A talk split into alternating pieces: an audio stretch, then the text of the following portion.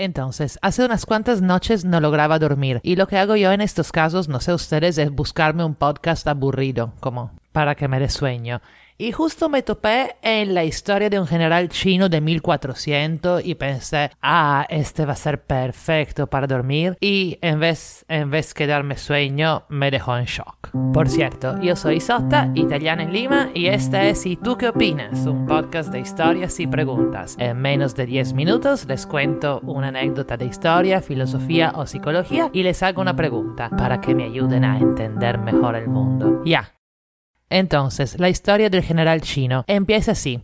Es el 1381 y hace poco que la dinastía Ming ha tomado el poder en China. Y hasta este punto la historia estaba perfecta para dormir, justo lo que buscaba. Hasta ese momento China había sido gobernada por los mongoles, o sea, los herederos de Gengis Khan, ese tipo que uno cada 200 hombres en el mundo supuestamente es su descendiente. Si quieren saber más sobre ese tema me avisan para otro podcast. Pero por ahora la escena vuelve a yo que intento quedarme dormir en mi cama. Entonces el narrador cuenta que nuestro protagonista se llama Zheng He. Tiene 10 años y la parte de China donde vive todavía no ha sido conquistada por los Mings. Su familia era de religión musulmana su papá era un hombre importante vinculado con el gobierno mongol. Los Mings invaden la región. Matan a su papá, se llevan Zheng He a la capital y le cortan las pelotas. ¿Eh? Y después de unos años, Zheng He se vuelve general. What? Consejero del emperador y admiral de la flota de China. Ey, ey, ey, ey, pero espera, ¿qué es esto de las pelotas? Esa soy yo pensando en mi cama, ¿no? Ya, ya no, ya no estaba roncando. Y bueno, el tipo que estaba hablando no le pareció un tema tan interesante porque solo dijo que esto se acostumbraba, que se pensaba que ese procedimiento volvía a los chicos más fieles al emperador, que normalmente los a quienes les decían eso quedaban de complexión delgada y frágil, pero que nuestro Zhang He creció hasta ser un hombre muy imponente de casi dos metros y de ahí empieza a hablar de sus batallas, de sus viajes, de sus flotas. A mí obviamente se me había ido el sueño completamente, así que pongo pausa y voy a Wikipedia y resulta que la historia es así. En ese fatídico día de 1381, el niño Zhang estaba caminando por la calle cuando un soldado Ming le pide una información. El niño contesta de forma desafiante y los soldados lo capturan y se lo llevan al otro lado de China, a la residencia del hijo del emperador, para que sea su sirviente, y lo castran. Shan se vuelve fiel ayudante y consejero de su patrón, quien, a la muerte del padre, es nombrado emperador de China.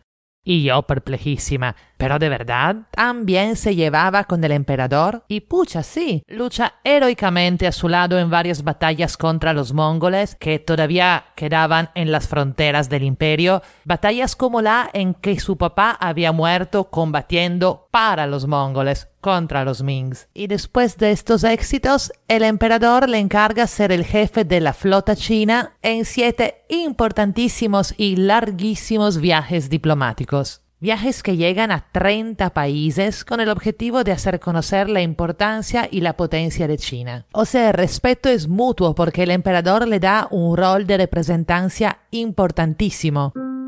Contrariamente a los de los europeos pocas décadas después, esos viajes no eran para colonizar o convertir o descubrir nuevos lugares, sino para establecer lo que ahora se llamaría un soft power, o sea, cuando un Estado influencia a otro gracias a su riqueza, cultura, ideología, cosas así. Nuestro general eunuco hace conocer la riqueza y potencia de China hasta el Mar Rojo y hasta Kenia, abajo en la costa oriental de África. Y imagínense eso, en cada viaje iba con 300 naves y alrededor de 30 mil personas. 30 mil, imagínense.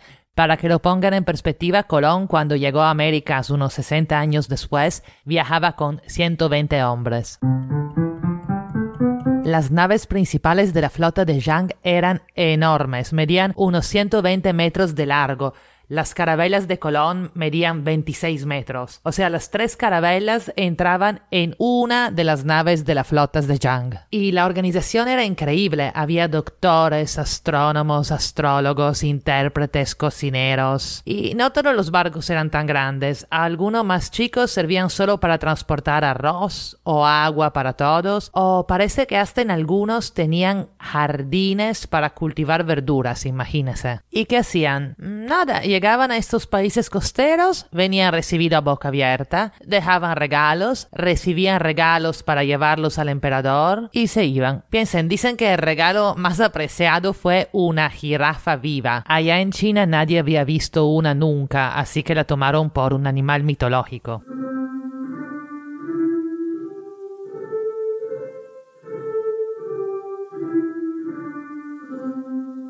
Desafortunadamente, en 1433 los viajes se interrumpen, porque Zheng muere, pero también porque China decide que se trata de un gasto inútil y que hay que enfocarse en el mercado interno en vez que en las relaciones exteriores. Piensen que con los años el país llega a prohibir la construcción de naves aptas para la navegación en alta mar y llega a punirla con la muerte.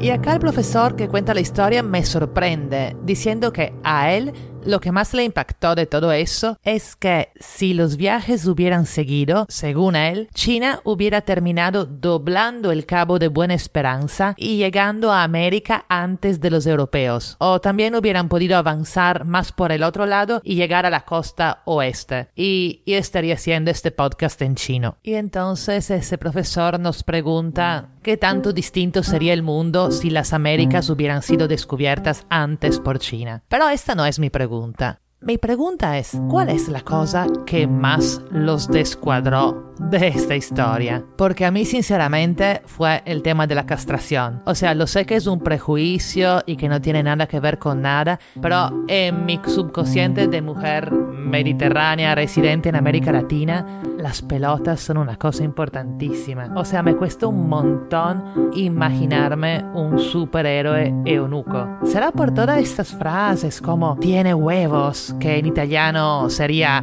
è uno con le palle o, o, por cosas así, ¿no? Pero sé que tengo que superarlo, ¿eh? Y, y por eso quería preguntar si ustedes también tienen ese prejuicio o si soy yo que hasta ahora he tenido una visión del mundo huevocéntrica, decimos. Y bueno, yo por eso hago el podcast, porque me interesa saber sus opiniones. Y justo también esto quería decirles. No sé si notaron que hace más o menos un mes que no saco un episodio. Y bueno, yo me sentía un poco culpable porque imaginaba ay, seguro se quejarán, ¿no? Porque el último episodio ha sido escuchado por más o menos mil personas. ¿Sabes cuántos me escribieron en este mes para decirme, saca un episodio? Tres personas de mil. Entonces pensé, hagamos así. Si quieren podcast seguidos, tienen que manifestarse, porque en verdad es, es un chambón, esto es divertido, pero es un chambón. Ok, total, ¿cómo manifestarse? Pueden buscar la página Facebook, que sería ¿Y tú qué opinas podcast? en Facebook Pueden buscarle en Instagram y tú qué opinas podcast. Y si no saben cómo escuchar podcast, bájense nuestra fantástica aplicación sponsor que se llama Castro FM, una super app para escuchar podcast